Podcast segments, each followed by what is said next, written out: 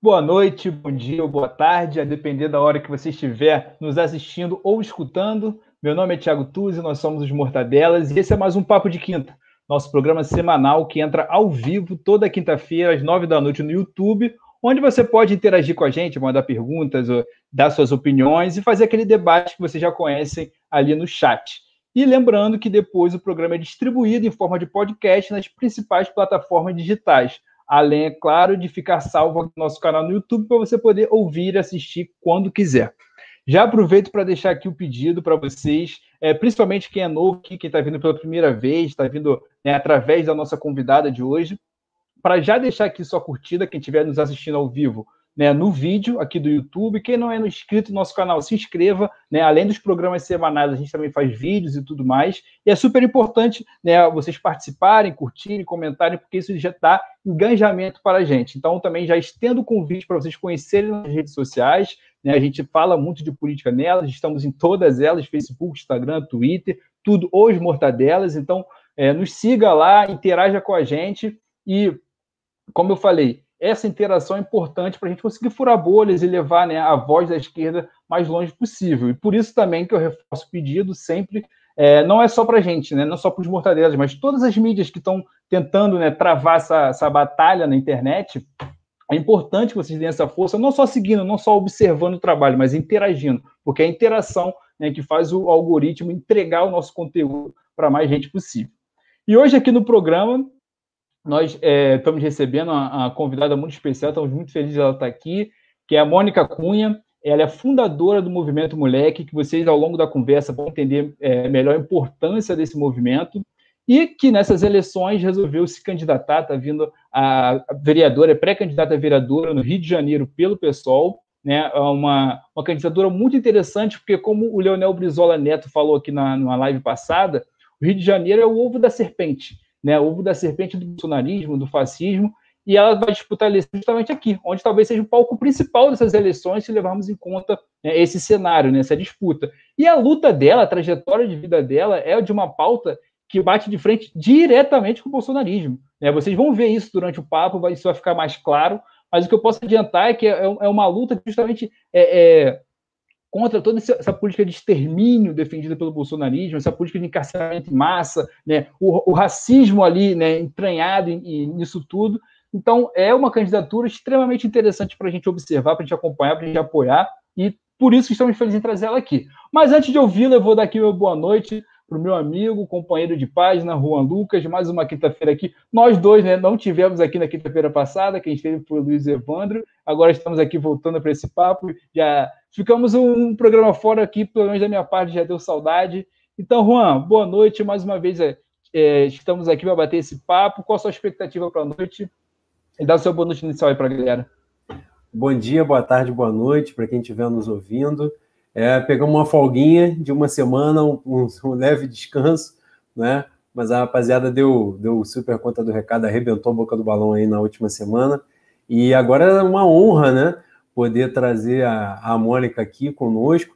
Inclusive o Guilherme, que apareceu aí na, na live no comentário, foi quem me deu a sugestão da Mônica, falou: ó, tem um quadro fantástico que vocês poderiam trazer. E a Mônica já tinha ouvido falar, né, obviamente, e ele me deu essa sugestão já tem um tempo é, cerca de um mês aí.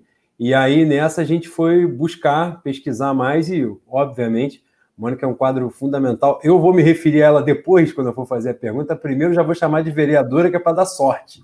Né? É para dar sorte, porque é um quadro importante e que aconteça. Mas vamos nós, Thiago. Boa noite para todo mundo. É isso aí, Juan, concordo plenamente. Vou chamar de vereador. Então, vereador, antes de mais nada, muito obrigado pelo, seu, pelo a recepção, né, com a forma que você recepcionou o nosso convite, foi muito solícita, a gente ficou muito feliz com isso, está realmente muito feliz de estar recebendo é, você aqui. A gente tem um respeito muito grande pela sua história de vida, pela sua trajetória e pela luta que você trava, porque é uma luta muito difícil, né? Acho que ao longo do papo a gente vai acabar entrando em alguns assuntos que vão demonstrar isso, porque é, é, existe um conservadorismo, gente trata com, principalmente no Rio de Janeiro, né? Porque a violência no Rio de Janeiro realmente é uma coisa terrível, assombra muitas pessoas. Então, você lidar com, com a pauta que você lida, com a luta que você lida dentro desse cenário, né? E principalmente nos últimos anos, né, com o acirramento disso tudo por causa do bolsonarismo e dessa reação da direita, é uma luta extremamente ao mesmo tempo necessário e fundamental, mas muito difícil. Então a gente admira e respeita muito essa trajetória. Então, obrigado, boa noite. Eu queria que nesse início é, você contasse um pouco, né, além de dar seu boa noite inicial e falar o que você quiser, que o espaço aqui é seu, contasse um pouco da sua trajetória, aquele momento que virou a chave para você, né? Porque não, não é uma, uma luta, uma pauta que foi a vida inteira, né? Em algum momento da sua vida você começou a prestar atenção e se engajar nessa luta. Eu queria que você contasse então um pouquinho desse momento até chegar né, no movimento Moleque, que é o grande movimento, né? Que, que te impulsionou, que te trouxe até visibilidade e tudo mais, um, um movimento extremamente importante, que a gente vai falar disso, mas eu queria saber antes, até chegar ele, o porquê essa, essa trajetória antes, né, explica e contextualiza para quem está nos ouvindo o porquê da criação desse movimento. Então, boa noite, fique à vontade. Meus queridos, muito obrigado, Tiago e Juan. Né? Obrigada pelo convite, obrigada, Mortandelas, todos que assistam aí frequentemente. Né? Fiquei muito feliz com o convite e é muito bom a gente, de fato, furar bolhas. Eu fico brincando que é furar as camisinhas, entendeu? De verdade, para a gente poder fazer com que as nossas vozes sejam ecoadas. Meu querido, eu inicio no final dos anos 2000 por conta do meu filho do meio, que se chamava Rafael da Silva Cunha. Meu filho ele tinha 15 anos quando ele se torna um adolescente autor de ato infracional. Então, ele vai conhecer né, as unidades do DEGAS, né, é unidade de medidas socioeducativas, que é aqui no estado do Rio de Janeiro, que é Departamento Geral de Ações Socioeducativas, onde todo e qualquer adolescente entre 12 e 17 anos e 11 meses, dependendo do ato infracional que cometer, vai cumprir medidas em alguma das unidades, ou de internação, ou de meio aberto, ou de semi-liberdade. Enfim, eu nunca tinha ouvido falar com essa, não conhecia, né? Toda essa propriedade de fala foi o tempo que me deu, foi, foi o tempo que me ensinou. O meu filho teve quatro entradas, mas na terceira entrada, Tiago, que foi na última, minto, na quarta entrada, que foi a última, que foi a virada de chave, né? A virada de chave de entender por que, que de fato essas medidas não eram cumpridas. Né? Por que, que eu não conseguia ver a mudança que deveria através do Estatuto da Criança e do Adolescente, né? que foi que eu conheci a partir do momento que eu cheguei nesse lugar. Então, ali eu entendi que esses adolescentes eles tinham direito, independente de terem cometido ato infracional, e que nós não deixávamos de ser famílias deles. Eu não, não, pedi, não perdia o meu por dentro enquanto mãe sobre isso. Porque o Estado ele te coloca que a partir daquele momento você deixa de existir. Você é culpado, você é responsável. Então, o melhor a fazer é cada vez mais afastar você daquela criança, quer dizer, daquele adolescente, fazendo cada vez mais com que os vínculos que, de alguma forma, por diversos problemas, a gente não tem tempo aqui de estar é, é, relatando selecionando todos os problemas que levam ao cometimento do ato infracional. Porque não é o adolescente nascer com a R15 na mão, sabe, brotar do chão, não é. A coisa não é. Isso é uma construção. E é uma construção por falta de direito. Enfim, é, na quarta houve um problema muito sério né, de, de, de, de violações, os meninos apanharam e tal. E eu me reportei à diretoria né, da unidade, como eu faria em qualquer outro lugar, se visse o meu filho sofrer, qualquer um dos meus filhos, eu sou mãe de três filhos homens, qualquer um dos meus filhos sofrendo alguma violação. A partir desse ato, quando eu olho para trás, tinha outros familiares atrás de mim. E aí o diretor, na hora, fala assim: é, quem é é, a mãe representa o, o, o responsável representante para vir falar comigo, que nem todo mundo vai subir. Aí foi aí nesse momento que eu também entendi assim, eu não podia subir sozinha. O problema não era só o Rafael, o problema era de todos. Então, quando ali nós subimos juntos para falar com a direção sobre aquele problema local eu entendi que juntos a gente poderia fazer algo. A gente começa, Tiago, dentro dessa unidade, a estar tá fazendo, a de fato exigir o cumprimento da medida. Mas muito pela gente, primeiro, né, pegando o estatuto e vendo o que, que a gente poderia estar tá fazendo, aonde a gente poderia estar tá, tá se infiltrando. E a gente iniciou pela escola, porque toda unidade de internação tem uma escola estadual. E ali começa o nosso trabalho, né, muito imbuídas, né, por conta disso, de, de, de, de ser mãe, né, de, de, enfim, um trabalho meio curriqueiro de mãe, mas que ali teve uma importância incrível. A gente começa a ter, fazer com que tenhamos mais dias para estar perto desses adolescentes, né? fazer com que se entenda melhor familiar e adolescente sobre essa situação, né? E as coisas começavam a fluir, né? A compreender, o adolescente entender, né? O que tinha cometido e a gente de alguma forma.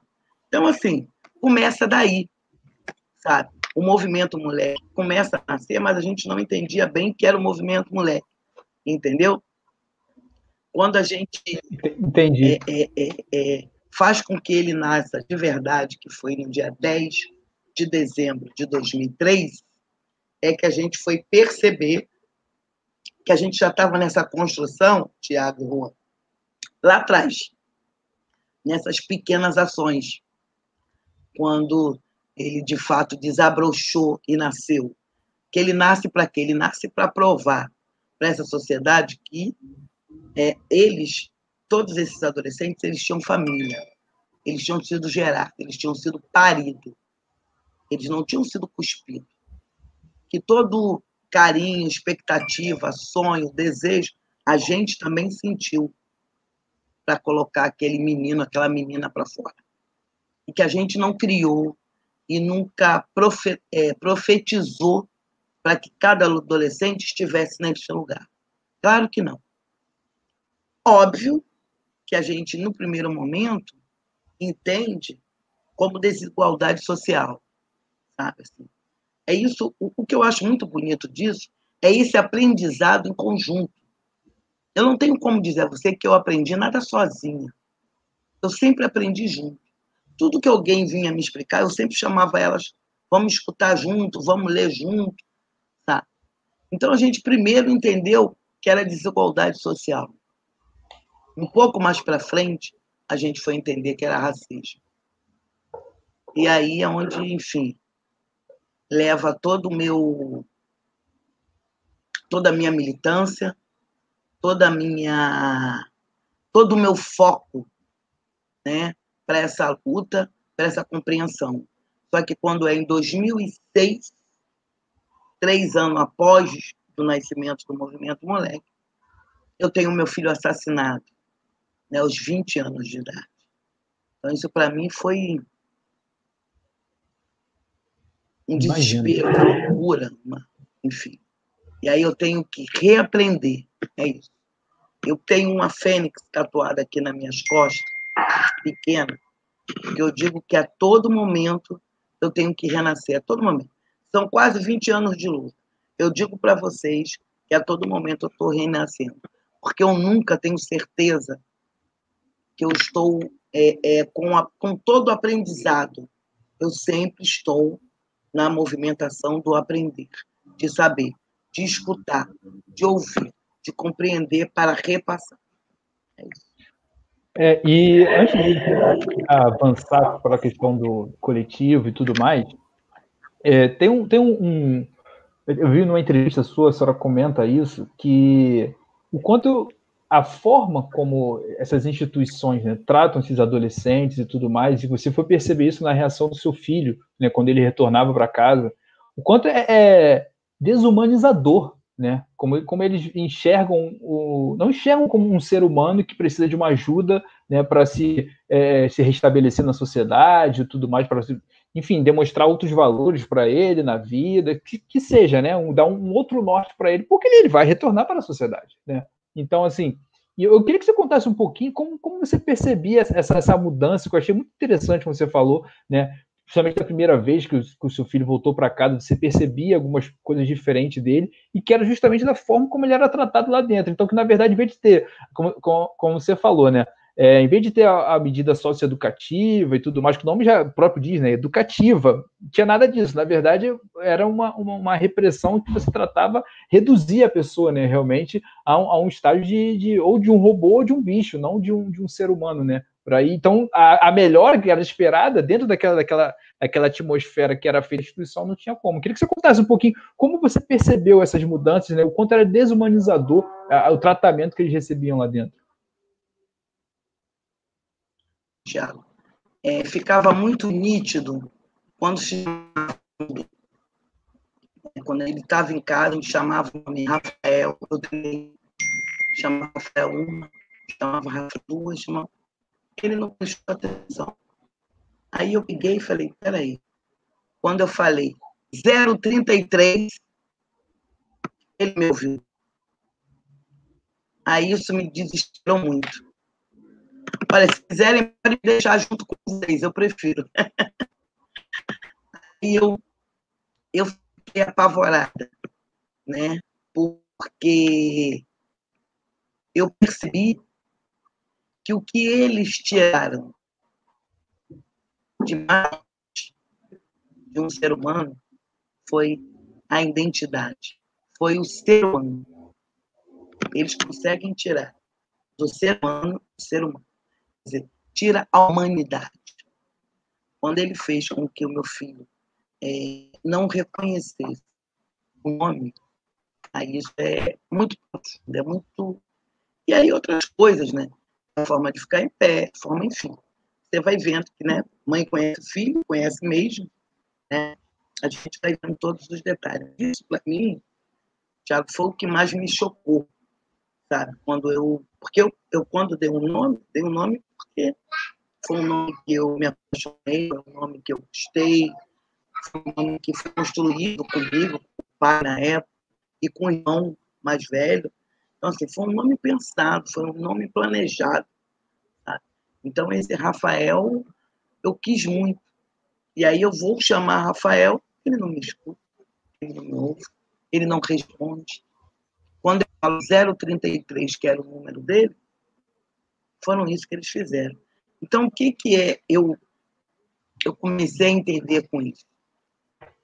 Que quando eles tiram essa humanidade, quando eles tiram o ser humano do, do, do, do quando eles tiram o humano do ser humano, é porque quando o corpo, depois quando esse corpo está no chão, ou esse corpo outras vezes volta para esse lugar, fica a justificativa de você dizer que é bandido, cola. E não cola só para quem você fala, cola para eles. Porque eles conseguem fazer com que esses adolescentes se vejam como tal. Então, se o adolescente se vê,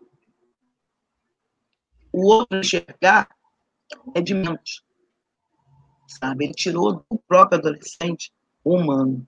Então, eles passam a não se incomodar com a vida deles. Como é que eles vão se incomodar de outra pessoa? Entendeu?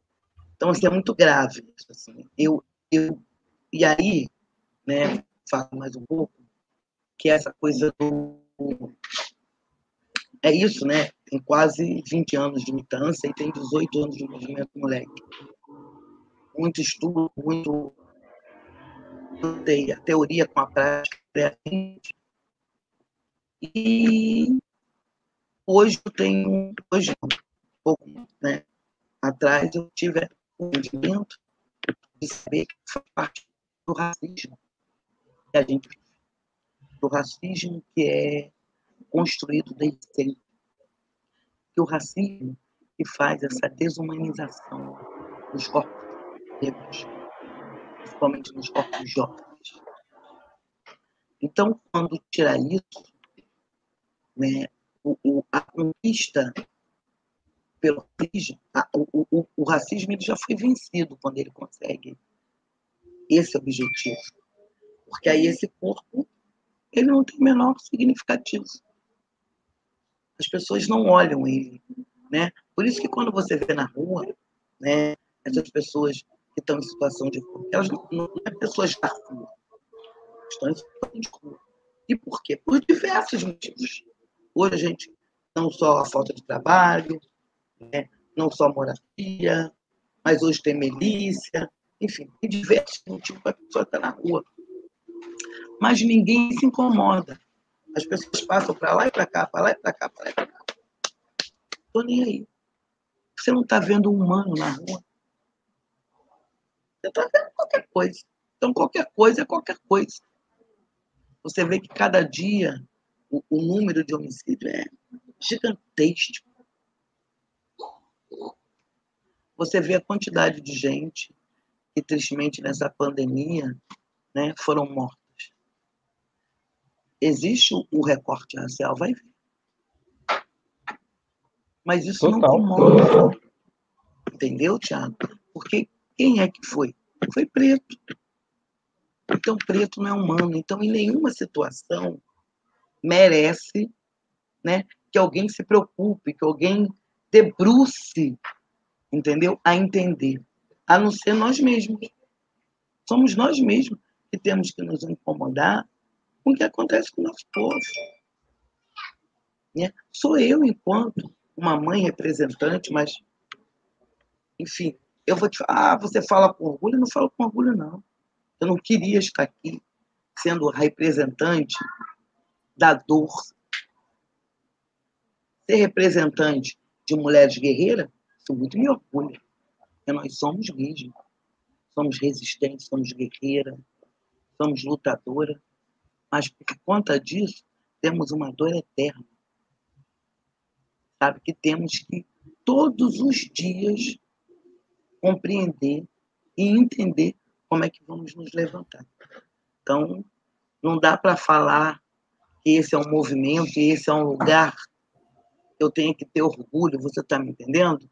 Sim. Não que eu tenha arrependimento, não é nada disso. Vocês estão entendendo bem o que eu estou dizendo. Mas a gente queria estar num grupo né, que fosse, que a gente pensasse para se divertir, para dançar, para, enfim. A gente, tanto, a gente faz tudo isso acontecer nesse grupo, porque se entende que a gente não pode passar o resto da vida só chorando, só se lamentando. Então, entre nós, a gente tem que fazer tudo isso acontecer. A gente tem que acreditar que está vivo. É, eu acho que fica, fica, claro, né, pela, pela sua fala, que você. A realidade que lhe foi imposta, obviamente, ela não é agradável. Você não gostaria que essa realidade fosse é. imposta, mas a atitude, quando, o quanto você reage, a forma como você reage a essa realidade, te dá orgulho e você tem que ter orgulho mesmo. Né? Eu é acho isso. que fica muito claro isso. E, e, é muito. É insano, né? As pessoas não conseguem perceber o quanto é insano. Teve um trecho da sua fala que você, que você é, fala disso, que essas instituições que deveriam mostrar uma nova realidade para esses meninos, né, meninas, enfim, é, e mostrar justamente que, que eles não são aquilo ali. Né, eles, a instituição é a primeira a mostrar que eles são bandidos, que eles são é. seres é, ruins, são, são, ou seja, a instituição que deveria mostrar um novo mundo, né, uma realidade diferente, parecerem pessoas diferentes, agirem de uma forma diferente. Não, a, a instituição é a primeira a colocar eles na condição de bandido. Ou seja, em vez de você melhorar, você está piorando a pessoa. É, é, em vez de você ser uma, uma, um local de recuperação, né, é um local ali, ali para você é, produzir né, é, é, bandidos, enfim, pessoas que desajustadas na sociedade né, como todo. É, é, muito insano. As pessoas não. Acho que mais insano ainda é que as pessoas não conseguem perceber quanto isso é nocivo para todo mundo. Né, é nocivo para todo mundo, não é só para a senhora que é mãe e sofreu, não é só para o menino, não, é para todo mundo. Né? As pessoas não conseguem enxergar isso porque está muito é, entranhado nas pessoas o ódio, a raiva, o medo, enfim, só conseguem ver a, a, a essas pessoas que estão nessas instituições como inimigos e pronto, acabou. Então não conseguem perceber, olhar para além disso. Né? Juan, o que, você trouxe aí para a gente? Integre seu papo, faça sua pergunta, sua consideração, o que você mais quiser. Estava aqui ouvindo e aprendendo muito, né? Sem dúvida, é aula de, de vida. Inclusive, eu quero pegar esse gancho, antes de entrar em, em outras pautas que eu queria, algumas perguntas que eu queria fazer, sobre o papel da imprensa também nesse ciclo de, de violência, né, de, de, ciclo de violência policial, o estímulo a isso, né, ao encarceramento e tal. Mas pegando esse gancho que ela falou de, de ser, não é uma representante da dor, isso foi muito marcante porque deixa evidente que lutar não foi uma opção, né? Você não teve a opção de ficar de fora disso, né? É uma, é uma questão de vida, é um, um, uma, uma questão fundamental para você. E o movimento Moleque vem de 2003, o movimento faz parte da rede de comunidades e movimentos contra a violência, né? É, tudo isso, pô, fantástico, mas uma coisa. Ah, não, diga, diga, diga. Não faz, não. Faz parte da rede. Nós fazemos todos parte de um movimento nacional. A rede também faz parte. Ah, fantástico, fantástico. É. Perdão. É, mas o que me chamou muita atenção numa entrevista que eu estava lendo da senhora é que a senhora conta que o Movimento Moleque, né, ele é fundado em 2003, criado em 2003, em 2006 vem a morte do seu filho, e logo depois, né, por, por razões óbvias, né, a senhora entra ali naquela dúvida, né, se permanece, se sai, né, por uma questão que é, a perda de um filho não tem nem nome, né? Então é uma coisa muito dolorosa, muito pesada. E nesse sentido, uma parte que me chamou muita atenção era de que nessa questão de como representante, a senhora conta uma história que, no, eu até anotei aqui, em frente à unidade Santo Expedito, em Bangu, a senhora tinha o hábito de chegar numa pedra, né, um marco que tinha lá, e abria o ECA, o Estatuto da Criança e Adolescente, e começava a ler para as mães dos outros, dos outros menores. Né? E, e naquele todo aquele contexto de denúncia de de maus tratos, né, as péssimas condições que havia no Degase, o abuso policial, tudo, absolutamente tudo. Ainda tinha esse trabalho né, é, de conscientizar, né, para que as pessoas, nesse, nesse contexto que a senhora falou de os, tanto os menores quanto os pais dos menores, as mães, né, começarem a ver aqueles seres humanos sem humanidade, né, sem dignidade. Esse é um processo geral. E, e isso, essa conscientização de direitos, né, toda a importância que isso traz. E o grande ponto que eu falei nisso para a senhora estava falando para as mães, a senhora conta que as mães, né, as mães, os outros familiares pedindo para que a senhora continuasse, mas um ponto me chamou muita atenção. Quando a senhora conta a história da, da, da primeira apreensão, né, vamos dizer assim, da, da primeira vez que o seu filho cometeu um ato infracional, é, a senhora conta que o primeiro sentimento, quando é chamada para uma delegacia, é um sentimento de culpa, não é? De o que eu fiz de errado, né? O que eu posso ter feito para chegar aqui. Você conta a história que ele fazia, né? Escola particular e tal, não sei o quê. E o que eu queria perguntar para a senhora é isso: a importância que tem tantas outras mães né, estiveram nessa situação, nessa, nessa posição de se sentirem culpadas por, por alguma situação e aquele seu papel de ler o ECA, de conversar, passar toda a sua experiência pessoal para essas, essas outras mães.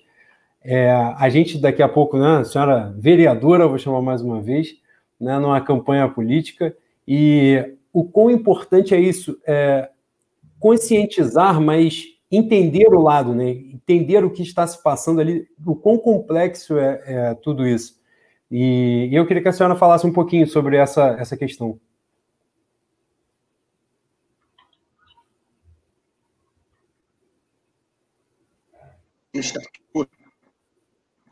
Gente socioeducativo, não dá para a gente generalizar. Ah, todo mundo é a mesma coisa. Não. Tem, tem muita gente que, de fato, não querem ser socioeducativo de maneira nenhuma. Querem ser gente de segurança. Está Mônica, eu acho que a sua internet está travando. Mônica, acho que a sua... Oi? A sua internet está tá travando. Você está usando o 3G do celular? Não, estou usando o Wi-Fi aqui no computador. Mas está perto do, do da, Wi-Fi? Da, Sim. A, eu estou na é, sala. Tá, acho que estava tava travando. É. Acho que eu dei uma vai. Tá Vamos tentar de novo. Tá vendo? ouvindo. É, estava ouvindo, tá só que está travando muito. Ah, aí, é, esse agente socioeducativo me deu um estatuto. E aí ele dizia para mim, ó, você vai lendo, aí me deu, é, colocou lá aonde se falava de medida socioeducativa, que era que de fato naquele momento que me interessava. E aí ele falou, ele falava para me ler, e o que eu não entendesse, ele me deu um bloquinho e uma caneta, que as minhas dúvidas eu colocasse ali. Na próxima visita, eu poderia tirar as dúvidas com ele. E assim eu fazia. Só que chegava um momento lá na fila, isso, eu sempre joguei sempre coletivo. Né? Eu acho que a minha vida, desde a infância, sempre foi no coletivo, enfim, eu não sei se é diferente. Aí, eu perguntava para as mães, ia falar com elas. E sentia, né, que muitas das, muitas, muita, muitas das mães que estavam aqui, né, enfim, por sua vida totalmente sofrida e, e, e de luta, não tiveram tempo, muitas das vezes, de ter escolaridade. Então, eu também, que a minha mãe sempre me ensinou um, como é que eu falo, um dizer que é, quem não tem vergonha não envergonha o outro. Então, eu falava para a gente poder chegar mais cedo na visita, e a gente ficava lá. Aí eu fui subir numa pedra que era do outro lado da rua, eu ficava lendo o estatuto, a gente botava nossas bolsas, fazíamos uma roda, e eu ficava lendo e, e passando para elas o significado. E as dúvidas elas anotava e levava para a gente. Eu lembro que eu fui lá há pouco tempo. Gente, vocês não tem noção. É, o Educandário Santos Expedito, Educandário Santos Expedito, hoje não existe mais. Né?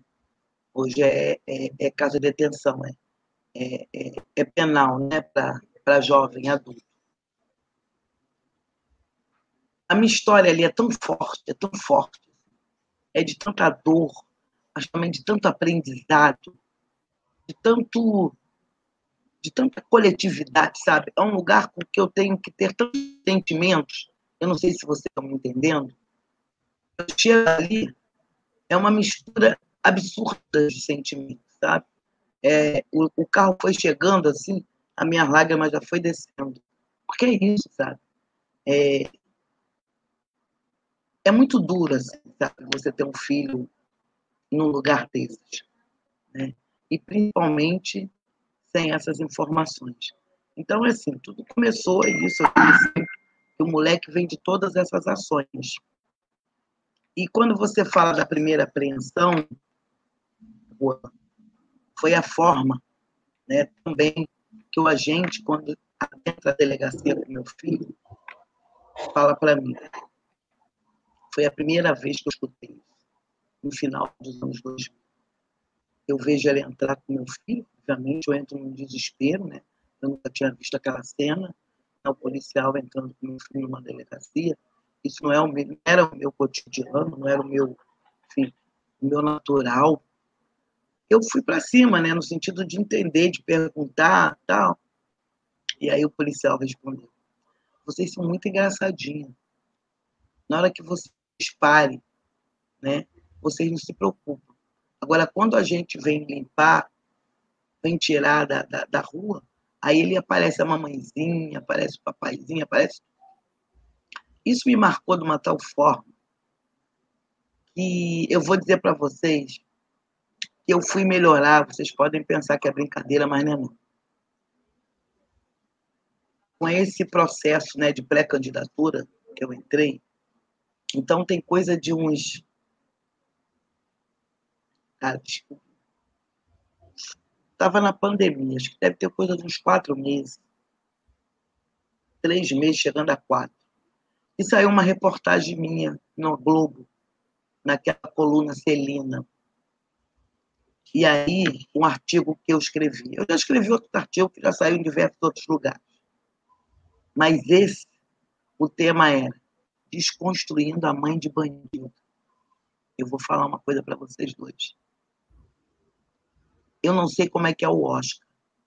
Eu nunca nem fui nos Estados Unidos e nunca nem ganhei. Mas eu recebi isso nesse dia. Por quê? Porque era um, o Globo é um jornal de elite, como vocês sabem. E aí sai uma mulher negra explicando para essa população que não pariu bandido e nunca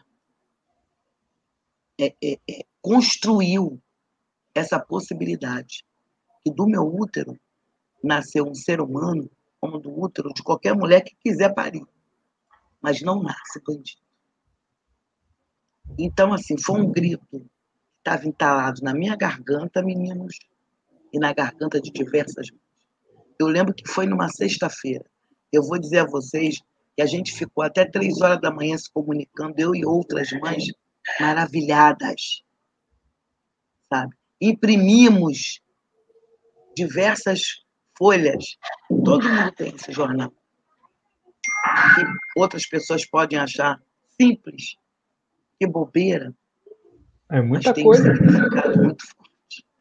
Depois de ó, quase 20 anos, o Rafael tem 14 anos de assassinato. Então, eu entendi ali que eu tinha, de fato, feito justiça para meu filho. Porque é muito difícil você ter um filho assassinado e ele, de fato, ter tido algum comprometimento e você obter a justiça da forma que tem que ter, pelo, pelo, pelo, pelo viés do judiciário. Porque o judiciário entende que isso não precisa de justiça. Porque ele morreu porque tinha que morrer, porque era bandido. E que bandido é esse? É o bandido construído da escravidão. Então, há 500 anos atrás, que a gente é considerado como bandido.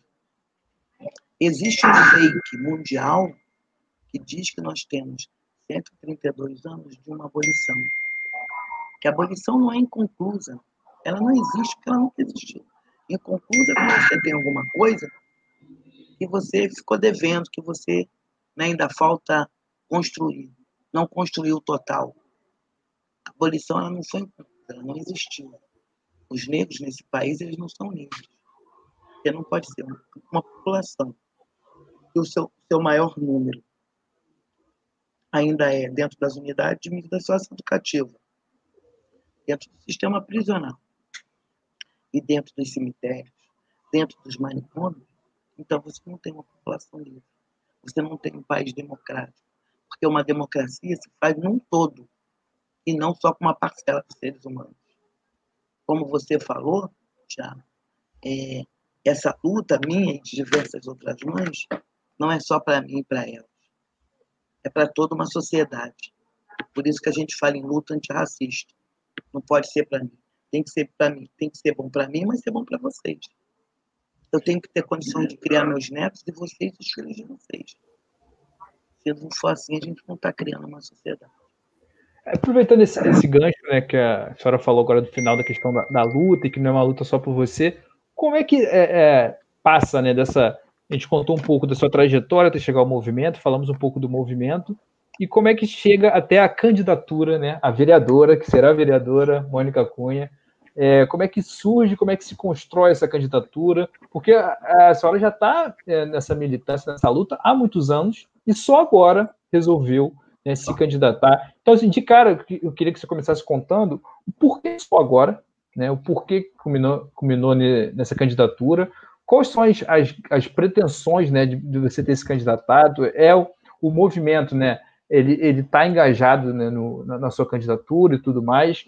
A própria escolha do pessoal também, do partido, por que dessa escolha. Então, assim, queria que você falasse um pouco para mim e para a nossa audiência, justamente dessa nova, mais um, acho que é o mais, eu entendo que ser mais um passo né, dessa luta importante, dessa pauta que vocês, vocês estão tendo, né? E o, o, porquê de ser agora, né? escolher agora, talvez seja até, é, como eu falei lá no início da, da live, seja um, um momento mais difícil para você pautar é, é, essa luta, mas ao mesmo tempo é o, é o momento que a gente mais precisa de pessoas pautando e falando né, disso. Então eu queria que você falasse um pouquinho agora da candidatura da futura vereadora Mônica Cunha. Assim, Tiago e Juan, realmente você está correto quando você fala depois de quase 20 anos. É isso mesmo. Eu nunca pensei. Não foi um lugar que eu almejei, que eu olhava com, com, com, com vontade de estar. Entendeu? Não. Né? Óbvio, tive relações né, é, é, políticas, é, aliados dentro dessa esfera, que me, que me ensinaram muito, me ajudaram muito, porque assim, eu acho que é, a pior coisa que o ser humano pode, pode ser é ingrato. E eu não. Essa, essa, essa, essa situação eu não levo. Eu não, não sou ingrata a ninguém que me ajudou a me construir até aqui. De maneira nenhuma. Mas, é, a gente também vai vendo que as nossas lutas, Tiago e Rô, aqui, sem ser da esfera institucionalizada, como no parlamento, a gente conseguiu até muita coisa. Antes, vamos falar, desse momento que a gente está vivendo atual o momento do ódio, o momento do não quero mesmo, entendeu? Então, não é que a gente teve vitórias, mas a gente teve algumas conquistas. Você está entendendo? A gente hoje, como eu falei, é um movimento nacional reconhecido, não é um movimento moleque, é vários movimentos né, de familiares. Né? Nós construímos essa rede nacional de familiares de vítimas. É muito importante. Né? Nós temos um diálogo né, que acontece no mês de julho, que a gente dá o nome de Julho Negro, no qual a gente, a gente discute racismo né, a nível internacional. Né? Nós, familiares de vítimas e outros familiares de diversos outros países, a gente se reúne presencialmente. Esse ano não deu, tal, por conta da pandemia, mas eu estou falando que é real. Né? A gente reúne então, assim, a gente tem é, diversas ações. O Movimento Moleque ele tem uma ação brilhante que a gente fala de... Tem uma roda de conversa que chama Café das Fortes, no qual a gente conversa sobre tudo que você possa imaginar, sobre todas as esferas políticas, né? Porque muitas das vezes a gente acha que política é só política partidária. A gente faz política a partir do momento que a gente levanta da cama, né? A gente discute como sobreviver nesse país. E aí, a gente já tinha pensado, enquanto movimento, né, em apoiar a Marielle quando ela veio. Né, com muito orgulho, com muito prazer, com muita força, entendendo que essa mulher não é que ela ia resolver o mundo, não. Nada disso. A gente fala de realidade, com o pé no chão. Mas que a gente poderia ter uma voz, porque ela trazia no corpo dela diversas representações ah, não era mãe de vítima, mas era mulher preta, era favelada. Então, de alguma forma, entendia as outras violações. Né? Enfim, houve o que houve com ela. Como um mundo, sabe? Não é nenhum, um mundo. A partir daí, é, essa postura que hoje está no país aumentou ainda mais. Muito, muito, muito. Acho que 360 graus. E aí, o próprio movimento começou a reivindicar essa possibilidade de eu estar me colocando nesse lugar. Por conta disso, é, eu não me acho semente de Marielle, sabe? Porque eu acho que em 2018, né, isso foi feito brilhantemente, brilhantemente mas eu me acho um legado de Marielle. No sentido que quando ela falava que não dá para ser uma por vez, meninos. E esse uma por vez não é uma de 20, 20 anos, 10, 10 anos. Não dá mais. 2018 isso ficou provado. E agora, o que eu venho dizendo é que a gente tem que vir de bonde. A gente tem que vir muita gente preta mas gente preta com consciência. Gente preta, de fato, tendo consciência por que, que nós temos que ocupar esse lugar. Não é ocupar só porque é nosso, também por direito que é. É. Também é um, um lugar de pertencimento nosso. Mas para nós sabermos que esse lugar de pertencimento, a gente tem que usufruir dele para os nossos. É por isso que eu digo que não é a Mônica Cunha que está candidata a vereador. São as mães familiares de vítimas que estão pré-candidata, candidata a vereadora do município do Rio de Janeiro. Porque senão não tem como. Eu não me sustento nesse lugar sozinho. Eu não tenho como. Isso não é um projeto só meu. Isso é um projeto nosso. Então, por isso que é esse momento. É um momento difícil? Muito. E aí, eu, com 55 anos, acho que é o pior de todas as nossas vidas. Entendeu? Mas a gente pode tentar fazer algo? Podemos, sim. Mesmo com risco. Podemos. Podemos. Porque a gente vem há 20 anos, né, mais de 20, para, 30 anos, porque o primeiro movimento foi Mãe de Acari, tá? Então a gente vem mais de 30 anos construindo todas essas articulações, toda essa rede. A gente tem uma rede. A gente conseguiu construir uma rede. Então, por que, que a gente não pode levar para a institucionalidade do parlamento o que a gente já vem fazendo aqui fora? Por que, que a gente tem que continuar aceitando que outras pessoas que nunca viveram o que a gente viveu, não têm ideia do que é viver o que a gente vive, está falando por nós nesse lugar? Saber a forma, saber a melhor forma que a gente precisa para os nossos filhos estar dentro da educação, dentro da saúde. O, o, o, o Juan falou da mídia né? A mídia, Juan, para nós, a não ser as mídias alternativas, que de fato é, sempre estão dispostas a colocar a narrativa real, as outras mídias, o que elas fazem, de fato, é empurrar cada vez mais, porque marginalizando total o processo desse, desse, dessa, dessa relação desses adolescentes com as suas famílias. Porque quem empurra o adolescente para se tornar um adolescente infrator é esse Estado racista.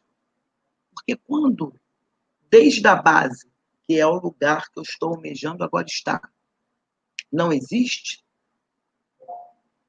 e aí? Mas eles querem que, mesmo sem educação, sem saúde, sem, sem, sem cultura, sem moradia, esse ser humano seja um gênio, seja aí um. Não tem como. Não tem como. Então, se a gente não der uma paz, a gente não pode esperar. É, mas eles querem esperar. Eu, eu, eu, eu queria até fazer um, um adendo é, para a galera.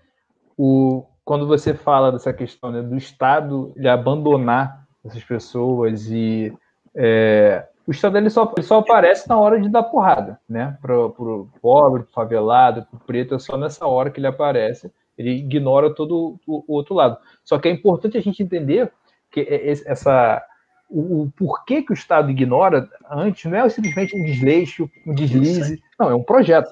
Aquilo ali é um projeto porque ele precisa produzir para os capitalistas lucrarem reserva de mão de obra barata. Ponto. Né? A gente, é, o Brasil é um país, gente, eu já venho batendo nessa tecla algumas outras lives, o Brasil é um país de capitalismo periférico e como tal ele precisa super explorar a sua força de trabalho. E para você super explorar a sua força de trabalho, você tem que ter um grande exército né, de mão de obra sobrando. Então você tem que ter uma reserva de mão de obra né, no, no país. Para você ter uma reserva de mão de obra, você tem que ter o quê? Grandes guetos, que são as comunidades, são as favelas, onde você consegue manter as pessoas lá né, é, distante de qualquer é, chance de você disputar é, de igual para igual com qualquer pessoa da classe média, da, da classe mais alta, não tem a, a, a, as exceções que surgem dali são as exceções que confirmam a regra, né? E aquilo tudo ali é um projeto, é um projeto que, que não só do Brasil, mas é, que é, é um projeto que o Brasil ele sustenta, ele faz parte de uma escala de um capitalismo global. Então, é, é um projeto do mundo, né? O Brasil se manter essa grande fazenda que é o Brasil hoje, né? Onde vem os Estados Unidos, vem as grandes potências exploram a gente a torta direito e que o capitalista daqui para manter os privilégios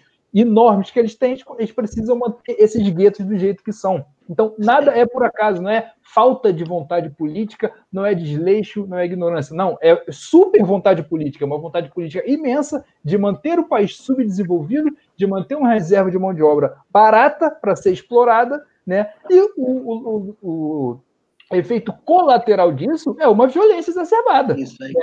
E aí que a gente toda a sociedade, exceto os grandes capitalistas, porque os grandes capitalistas não convivem com a gente. Eles têm as suas ilhas particulares, eles têm seus iates para passear, eles nem o, shopping que eles querem passear, eles têm o deles só para eles. Então, assim, eles não convivem com as mazelas, né? E, e quando, quando, não, bota os filhos para estudar em Miami, bota para estudar não sei aonde, na Inglaterra, ou seja, eles não vivem as mazelas, os efeitos colaterais, né? Que é, que é produzido por essa política de você construir uma reserva de mão de obra barata. Então a gente não pode ter ingenuidade de achar que é um mero desleixo. Não, é um projeto. E a gente tem que enfrentar esse projeto. Né? Isso, é importante a gente ter em mente. Juan, contigo. Eu vou seguir nessa, nessa pauta aí, pegando esse gancho, essa questão de disputa né, de, de projeto. O que eu tinha falado da imprensa lá atrás é o ciclo da violência, né? É um ciclo que é alimentado todos os dias, né? É, esses programas de de audiência, né, de audiência muito grande, mas que estimulam isso a todo momento, Cidade Alerta, seja lá o que for. É, programas até que são mais, mais arrumadinhos, né? Mas eles falam as mesmas coisas, eles estimulam os mesmos comportamentos e sempre, sempre, sempre estimulando a cultura do medo, né? E nessa ideia de, de projeto de cidade, a gente está falando numa eleição de cidade, né? É, na disputa da cidade, esse estímulo ao medo, ao encarceramento, à violência, sempre põe pessoas pretas no, como o Tiago falou, no sentido de reserva de mercado ou de inimigo, né? É, a gente está sempre batendo na questão da mídia quando se refere a uma pessoa preta presa como traficante, né? E a pessoa branca como, sei lá, estava fazendo um comércio de alguma coisa, sempre uma ameniza a mensagem, né? E nessa ideia de disputa de cidade, de quebra desse, desse paradigma, não é? Um movimento que você estava muito bem falando, mas eu queria me aprofundar um pouco nisso. É, um movimento de mudar a, a percepção não é? e a disputa mesmo, a ocupação dos espaços pelas pessoas pretas. Né? E o quanto foi, a pergunta é essa, o quanto tem sido importante ou decisivo para a sua candidatura mesmo, a representatividade que vem ao longo do tempo, né? Nessa eleição, por exemplo, a gente vai ver é, Benedita disputando a candidatura a prefeita, Renata, é, Tainá, que já veio aqui disputando como vereadora, é, muitos outros nomes. A gente tem como deputada Mônica Francisco, tem, tem a Renata, né, que é deputada ainda, Dani Monteiro, é, tem a Dani Monteiro, tem Thaís, tem vários nomes, muitas pessoas. Talíria. E, Talíria, exatamente muita gente na disputa. E essa é a pergunta: o quanto isso serviu como estímulo para que você é, e outras pessoas né, disputassem a institucionalidade, disputassem o voto das pessoas, é, para além de lideranças, de lideranças populares, lideranças comunitárias, como vocês todas são, né, fazendo um trabalho de base incrível, fantástico, mas em que momento virou a chave no sentido de é preciso disputar a institucionalidade e o quanto pesou, né? Ou pesou assim, serviu como estímulo, né? Ver todas essas candidaturas, tantas pessoas ocupando esses espaços. É isso, Ron. Acho que você já perguntou e respondeu. Porque é isso. É a gente olhar para elas e ver que elas é, é, é se fecharam no sentido de ter um objetivo único, que é a luta contra o racismo para nós, e isso elas fazem a partir dos projetos de lei que elas constroem, a partir das, das, das formas, das, ali, das alianças que elas vão construindo em cada lugar, que cada uma que você citou aí, entendeu? Para de fato terminar é, é, acabar de fato com esse racismo, acabar, né? E não estou falando numa utopia, não, gente. É... A, a menina botou aqui 69 é zero, exatamente isso. tem muito a ver com isso. Né? Então, assim, é... Não é uma utopia com o fim do racismo. Eu não estou dizendo que isso é amanhã, depois da manhã. Estou falando isso. Mas o que eu estou falando é que é uma construção para que a gente possa ver isso. Eu não vou ver, eu tenho certeza que vocês e outros bem mais novos que vocês vão ver. E aí o que, que acontece? Eu, principalmente, né, fui para a Comissão de Direitos Humanos da ALERJ, na primeira gestão do deputado estadual Marcelo Freixo, né, quando ele era deputado estadual e, e presidente da comissão. Então, eu pude ver, assistir ali de perto, né, como é que era a engrenagem de alertas, enquanto uma funcionária dia a dia. Com a deputada Renata Souza na presidência da Comissão de Direitos Humanos, eu passei a coordenar essa comissão. Então, eu já vi um outro lado né, dentro da institucionalidade. E aí, vendo é, cotidianamente é, o proceder de cada mulher dessa né, atuando. E você vê que é muito pouca. Precisam de mais. Sabe? Porque assim, elas sozinhas faz todo esse barulho que a gente está cansado de saber. E, a, e elas é, é, é, têm conseguido barrar a coisa, né? no sentido de, de se esforçarem, de, de, de, de, se debruçarem, porque também não são mulheres que vieram desse lugar. Né? Eu fico brincando que elas não vieram do lugar do senta e levanta, porque os homens héteros que se acham, né, os pertencedores, os donos daquelas cadeiras, é isso. Um centro levanta que quando um vai ficando mais ou menos, levanta um e vai sentando o outro. Então a gente não vem desse lugar, do centro e levanta. Então elas tiveram, estão tendo que aprender todos os dias. Né? Estão aprendendo muito bem. Só que são poucas. Não pode só ficar elas. Elas precisam de mais. E aí é isso. Tipo, hoje a gente tem que se dá para fazer uma articulação com o estadual e o federal. Mas no municipal a gente não tem nada. E a gente tem que estar tá fazendo políticas articuladas nas três esferas. Só que política articulada de construção. Entendeu? Que de fato a gente consiga não só tentar fazer algo só para melhorar no município, mas que vá servir para o Estado e, obviamente, para o nacional. E a gente só pode fazer isso se a gente estiver nessas três esferas. Não dá para a gente só estar tá em uma ou duas. A gente tem que estar tá em, ocupar todos os espaços. Então, Excelente. Então, esse também é um motivo né, que me colocou também nesse lugar. Eu vou ser sincera para vocês. Acabei de completar dia 16, agora que passou de setembro, 55 anos já não estou uma menininha, né? Como todas elas, né? A não ser a Dani, né? Que entrou menina mesmo, 20 e pouco, as outras já entraram com 30 e tal. Então eu já passei bem aí do, do rol de a primeira vez já com essa idade. Mas me sinto preparada porque é isso. O que, que nós, população negra, e principalmente hoje em dia, a gente está muito imbuído essa questão da, gera, é, da, da, geração, né? hoje tem muita, muitas pessoas novas, mas a gente tem é, demandas diferenciadas, mas a gente tem um objetivo: vidas negras importam. Então, isso é o que faz, de fato, com que nós precisamos estar dentro desses lugares.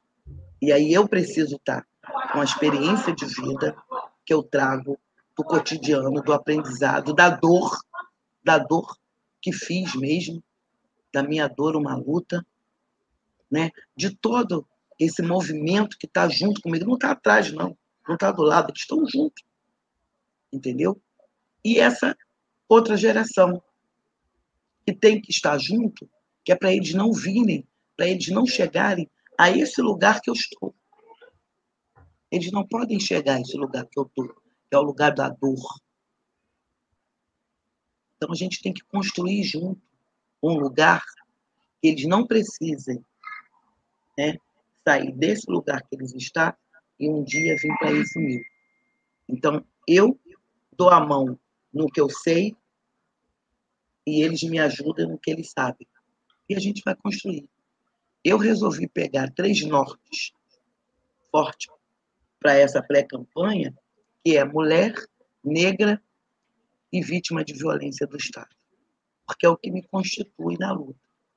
Então, através desses três pilares, que é, é, é que eu coloco é, a, que eu coloco a minha como é que eu vou dizer? Que eu me coloco na luta, que eu me coloco para esse lugar dessa candidatura. Inclusive, não é mole, não. Inclusive, Mônica, tem. É, isso aí é um gancho legal, que eu queria fazer uma pergunta aqui que está no, no chat do Guilherme Jorge. E isso que você falou da sua plataforma é interessante para a gente refletir sobre uma questão que é o seguinte. É, esses três pontos, três pilares, né, como você bem falou, atinge boa parte da nossa população. É, é significativo o número de pessoas que, que passam, sofrem por é, toda essa, ou pelo menos uma desse, dessas três questões sofre, né? Só que existe muita dificuldade da gente transformar esse sofrimento, né, é, essa quantidade de pessoas que passam por isso, em quantidade de votos. Não é, não, não é uma não há uma transferência igual. É, o Guilherme Jorge ele joga isso aqui no, no chat, ele faz a, é, a pergunta dele, faz duas, faz duas perguntas e dois comentários que giram nesse sentido, de o, o tamanho do desafio em transformar a sua liderança é, popular, a sua liderança e tudo mais, em voto. Por quê? Ele faz uma observação interessante. A Marielle, a Marielle ela vem da, da, da de, uma, de, uma, favela, de uma comunidade, tem toda essa, essa questão do, do, de carregar no corpo uma representatividade, como você muito bem falou, mas boa parte do eleitorado dela, dos votos, é do asfalto. Ele, ele cita isso muito bem. É uma reflexão interessante para a gente fazer. Né? Boa parte da militância dela é do asfalto, não é das comunidades. E aí eu vou um pouco mais além, e aí eu, eu, eu, eu, eu vim hoje com muita curiosidade de saber da senhora, da sua vivência, o seguinte. Eu vi numa, não vou lembrar uma entrevista, não foi da senhora, foi de, da, da Sabrina Fernandes, que é uma youtuber marxista e tudo mais, que ela estava falando sobre trabalho de base. Aí o papo estava falando sobre trabalho de base e tudo mais tal. Ela falou, aí ela citou um exemplo, falou: é, vocês estão vendo a igreja evangélica, todo mundo se pergunta como é que as igrejas evangélicas estão tendo o poder político que tem. Porque a igreja evangélica ela consegue transformar a capilaridade que ela tem em voto. Ela perguntou: como, sabe como que ela consegue fazer isso? Trabalho de base. O que a esquerda parou de fazer nesses últimos anos, a igreja evangélica ocupou esses espaços.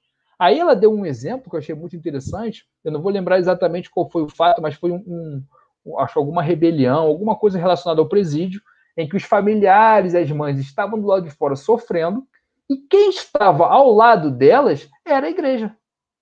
Alguma igreja, não sei qual, qual é a igreja evangélica, também nem estou aqui questionando qual era a intenção, não é, não é esse o ponto que eu quero dizer aqui, que é a igreja né, o pastor e as pessoas que fazem parte da igreja estavam lá, né, e não estavam lá, né, quando, quando, quando eu falo aqui que a igreja estava lá, não era porque uma pessoa que é da igreja estava lá, não, a igreja como instituição estava lá para prestar solidariedade e ajuda às mães e familiares que estavam do lado de fora. Que são as pessoas que mais sofrem, que são essas, na sua maioria, são pessoas da comunidade, são pessoas pobres, são pessoas que, que o Estado largou, como a gente falou lá atrás. Então, as, as igrejas evangélicas elas fazem esse trabalho de base que a esquerda parou de fazer. E aí é interessante também, eu vou acrescentar mais uma questão, porque a esquerda ela tem muito, muito pudor em falar desse, dessas pautas, porque afasta, em tese, afasta um eleitorado mais conservador, um eleitorado que, principalmente de classe média, que quer ver bandido morto mesmo, ele pode, ele pode eh, lutar, não querer desigualdade, não querer nada disso, mas ele, ele não quer, não suporta bandido porque ele sofre com a violência, porque ele tem o celular dele roubado, etc. Então, dialogar com essas pessoas é muito difícil. Então, você, por exemplo, você se colocar, por exemplo, pessoal, vou citar o pessoal só porque a história é do pessoal. Se o pessoal aparecer do lado das mães que estão sofrendo no presídio, vão falar, tá vendo? Partido é partido de bandido, etc. Vão rotular. Então, o partido tem medo disso, de estar tá lá, de estar tá associado a isso. Sendo que as igrejas estão lá fazendo isso, estão fazendo um trabalho de base e a igreja ela consegue penetrar nas comunidades, no presídio, na classe média, na classe alta. É uma, é uma capilaridade, ela está em todos os braços. Então a gente não tem que ter medo, né? De, uh, primeiro que uh, existe uma questão ética aí por trás, né? Você ter medo disso, você deixar de lutar por uma causa justa, por isso ter medo de volta já está errado, né? De, de, de, princípio. Mas em termos estratégicos, também eu entendo, né? Pelo menos que não, há, não, não tem que ter medo de ter, fazer o trabalho de paz e estar ao lado dessas pessoas. Mas a grande. Eu estou falando isso tudo porque o que eu queria saber é, da senhora o quão é, o quanto você consegue penetrar nas comunidades, nas favelas, com o seu discurso, com é, a sua luta, com o movimento moleque, o quanto o movimento moleque tem receptividade ou não nessas comunidades, porque é muito interessante que essas comunidades são, por tudo que a gente já conversou aqui nessa uma hora de live, são elas as grandes atingidas. A maioria das, das famílias que sofrem estão lá. A maioria das pessoas que são presas estão lá, por, por todos os motivos que nós narramos aqui. Mas será que mesmo elas sofrendo essa dor, mesmo passando por isso, há uma. uma eu estou perguntando porque realmente eu não sei. Há uma receptividade nessas comunidades, há um, um, um acolhimento dessa voz. Você, é, você vê um eco acontecendo, uma organização ali acontecendo, e se a senhora vê que é o caminho é justamente esse, está ao lado dessas pessoas, no sofrimento, na dor, independente de eleição. Eleição, como você fala, você está 20, 20 anos nessa luta, só agora você resolveu se candidatar, porque a eleição ela pode ser o meio, mas ela está muito longe de ser o principal, muito longe. Né? A gente tem que ter um, um trabalho diário que é muito mais importante, e talvez, né, é, por, por melhor vereadora que você seja, o seu mandato não vai ser melhor do que o trabalho que você já construiu nos 20 anos, porque vai ser mais importante do que o movimento mulher que você já construiu, a gente não pode perder isso de vista. Então, eu sei que eu falei muito, mas acho que são questões importantes e eu queria muito saber, essa, principalmente, o foco principal da, da, da minha intervenção é essa, é saber o quanto né, esse movimento, o quanto essa pauta tem é, dado eco nas comunidades e como reverter, né, como transformar né, essa dor, né, esse essa pauta e a sua liderança em votos, para a gente ganhar a eleição e, e ocupar a institucionalidade. Vamos lá, Tiago. É, é, isso. Digo que tem algumas coisas na vida, eu digo que eu já estou velha, então não dá para estar tá inventando nem fazendo firulas. O que, que acontece? Esse movimento movimento de familiares de vítima, eu estou dizendo a você que existe há 30 anos, ele foi se, se movimentando, ele foi se construindo ao longo do tempo.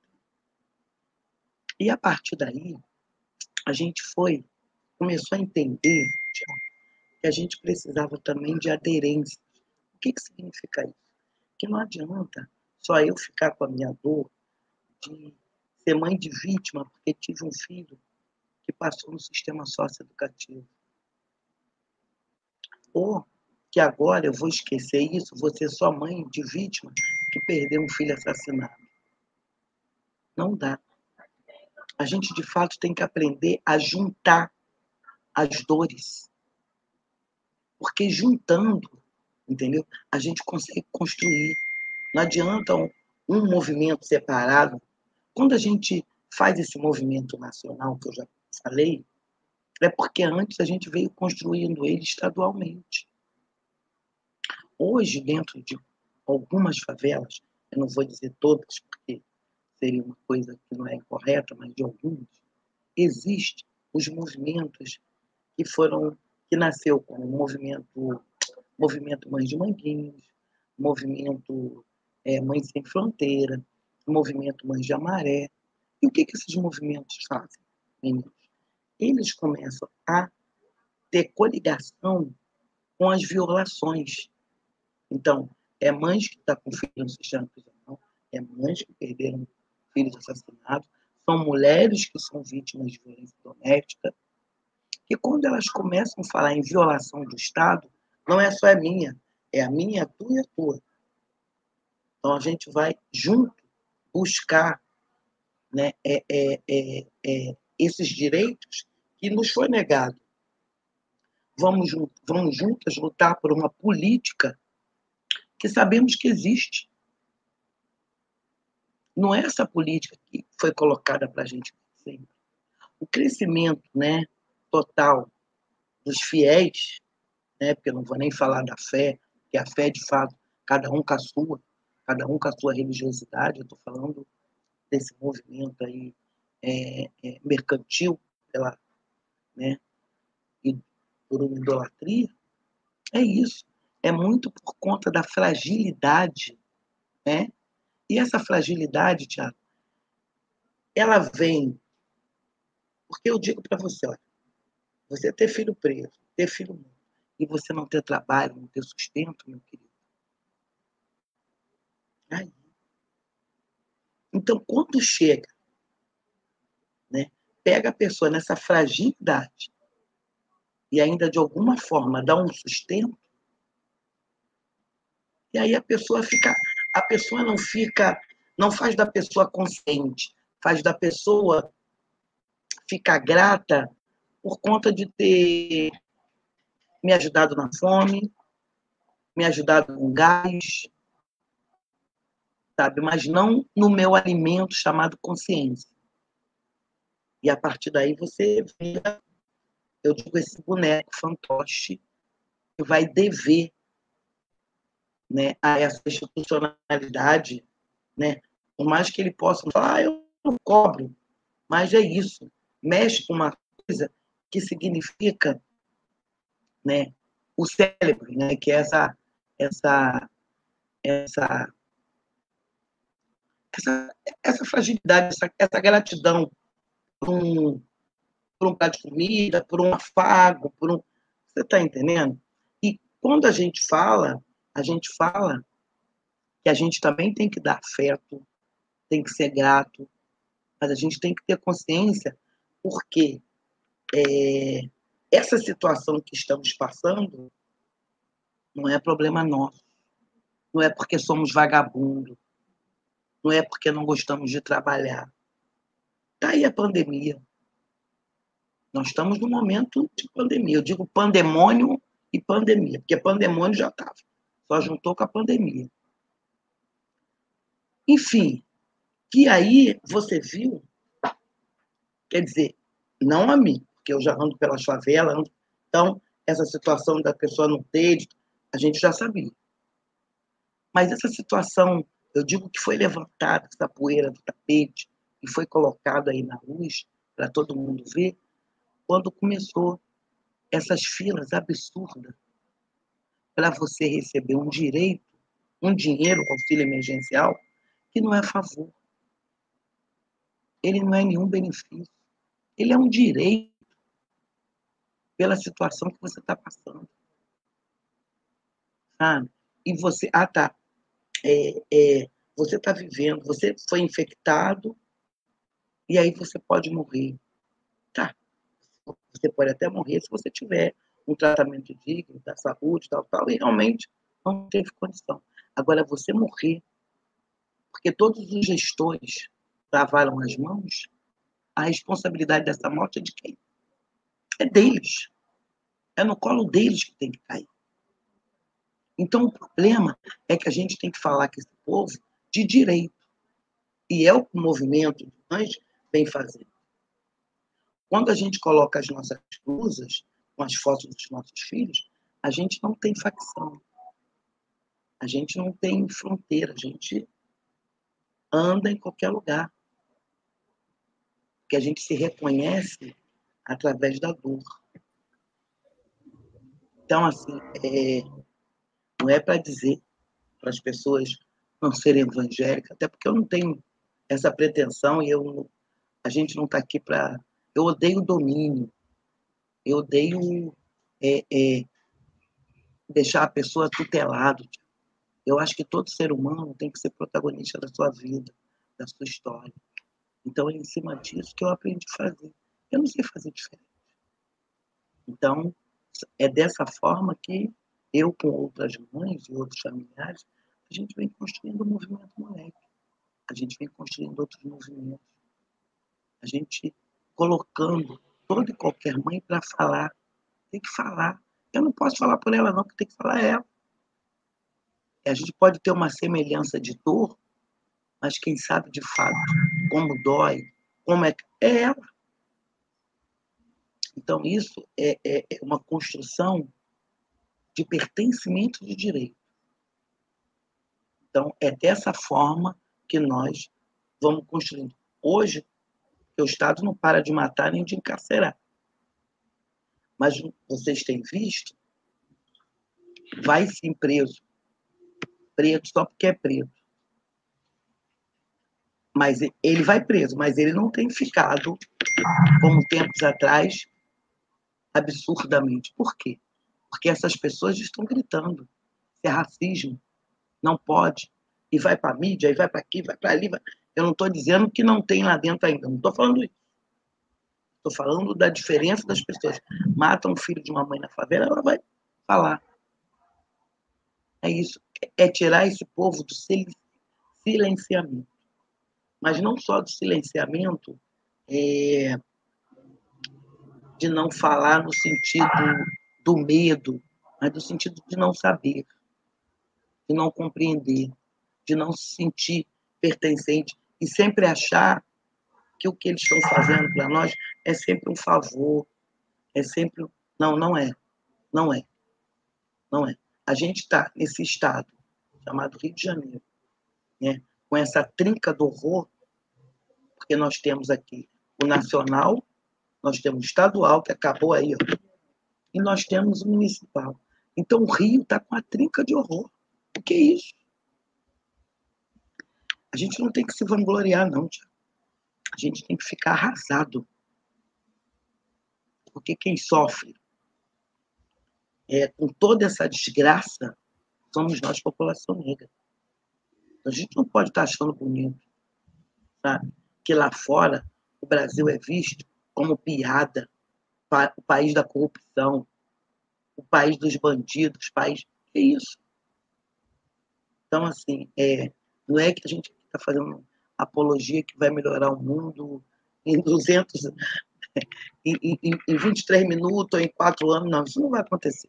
Não vai acontecer. A gente está falando de realidade. A realidade é construir. A realidade é, de fato, é a gente falar dentro de um espaço que é nosso, de políticas feitas para nós, e não de política de morte, de política de, de, de, de desumanização, e sim de política de humanização. Perfeito. É, olha, eu, eu no, no, meu Twitter eu falei que o papo hoje ia ser forte e necessário. Eu acredito que foi exatamente assim, né? Um papo é forte porque o assunto ele é pesado, só que é um assunto que a gente não pode virar cara. A gente tem que encarar, né? tem que é, enfrentar o assunto, porque, como eu falei, ele é um assunto extremamente necessário.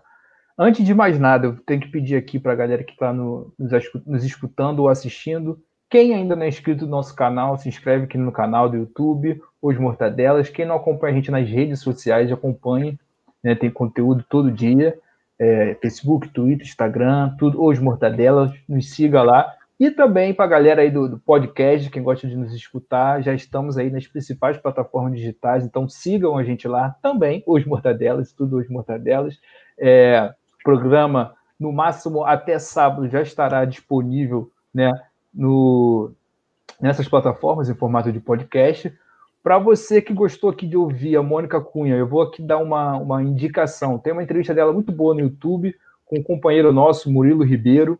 Né? Ele atua junto com a gente, com as páginas de esquerda, é um comunicador, além de um, de um profissional muito bom, ele faz parte do nosso campo e a entrevista foi muito boa. Então, tenho aqui no YouTube Murilo Ribeiro, Mônica Cunha, para quem gostou, quiser continuar ouvindo, né, que é sempre bom ouvir o que ela tem a dizer. Eu dou essa indicação. E Vou mandar aqui um abraço para o João Enio, que está falando baboseira a live inteira aqui no chat, só que o YouTube ele não reconhece que é comentário bom e comentário ruim. Então ele está dando engajamento para a gente. Espero que ele volte aqui na quinta-feira que vem, continue falando essas baboseiras aqui no chat, porque isso gera engajamento e isso é importante para a gente. Inclusive, já vou deixar aqui né, uma informação: quinta-feira que vem nós receberemos aqui Chico Alencar, né, que está vindo aí.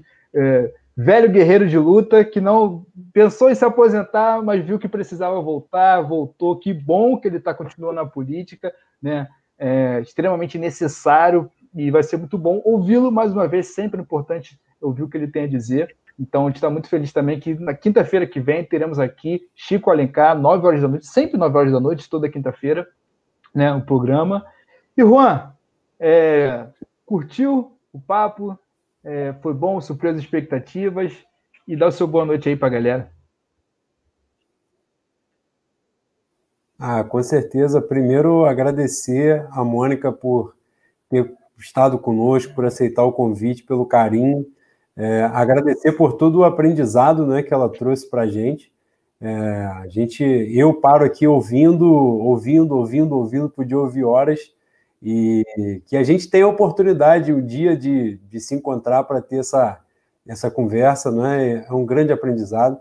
Agora, o que ela falou, para finalizar, ela fala sobre esse processo de mudança e que a realidade é construída, né? E a realidade é construída passa por disputa, disputa por luta, por luta de todos os dias. E nesse processo de disputa de poder, né? Boa sorte à Mônica nessa campanha, que ela consiga êxito, que ela consiga o mandato, porque eu tenho certeza que todos nós vamos sair ganhando.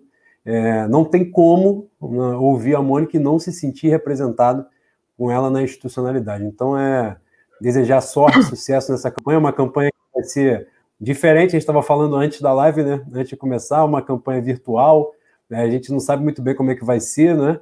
É, mas de todo modo, estamos juntos na luta, no que for necessário. Pode ter certeza que estamos aí para contribuir. E boa sorte, sucesso. Se Deus quiser, no final do ano, vamos comemorar essa eleição, se Deus quiser. Obrigado, Mônica, mais uma vez. E bom dia, boa tarde, boa noite para todo mundo que nos ouviu, ficou aí até agora e que vai nos ouvir no podcast também. Mônica, deixa o seu recado final aí para a nossa audiência. Qualquer informe que a senhora quiser dar, fique à vontade. suas redes sociais, é bom divulgar também para a galera já seguir, acompanhar quem quiser ajudar na campanha. O espaço é seu. Ô, meninos, muito obrigado, obrigada mesmo. Eu estou tendo uma oportunidade de ouro, né? Essa pré-campanha aí. Agora, dia domingo, já começa a campanha mesmo. De estar tá tendo essa esse engajamento, essa essa conversa, né, sempre com gente muito jovem. Isso está sendo muito bom, maravilhoso. Essa troca de energia, essa troca de sabedoria, para mim é muito importante. Então, muito obrigada ao Tiago, ao, ao Juan, muito obrigada ao Mortadela, aos Mortadela. Muito bacana ter participado. É, é isso, nós estamos aí com uma, uma campanha com realidade, mas muito dura para se levar. Temos aí uma, um, um, financiamento coletivo, né? contribuam lá, porque é isso, né? É, é pré-campanha, campanha de mulher preta, dinheiro. É isso, a gente não vem desse lugar do sempre levanta, então a gente não tem nada acumulado, nada, não juntou nada. Então, é sempre com muito sacrifício. Então, contribuam lá. Vão lá nas minhas páginas, que é no Facebook, Twitter, é Instagram. Eu estou aí.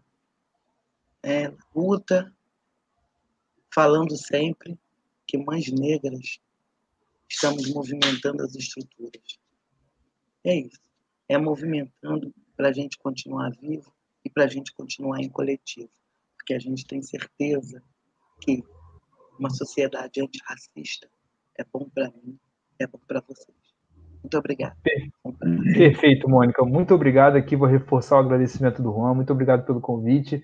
Agradecer também, lógico, todo mundo aqui que participou do chat. A gente sempre reforça que, apesar do programa poder ser visto né, e ouvido a qualquer hora, e muita gente né, tem suas ocupações, a gente deixa para assistir e ouvir depois, a participação no chat é muito importante, porque sempre rende boas perguntas, boas opiniões fora o debate que vira e mexe rola aqui, é sempre enriquecedor. Então, eu agradeço quem é, se esforça para vir no ao vivo né, e colaborar com o nosso programa. Então, um agradecimento especial aqui à galera do chat que ficou até agora com a gente, batendo esse papo, participando, conversando, dando opinião.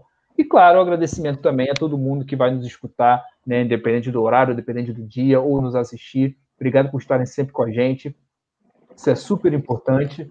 E lembrando, então, quinta-feira que vem teremos aqui Chico Alencar, 9 horas da noite, no mesmo, no mesmo formato que você já conhece. Esperamos contar com todos vocês. Mônica, boa sorte. Final do ano será vereadora e até a próxima. Boa noite, pessoal. Tchau, tchau.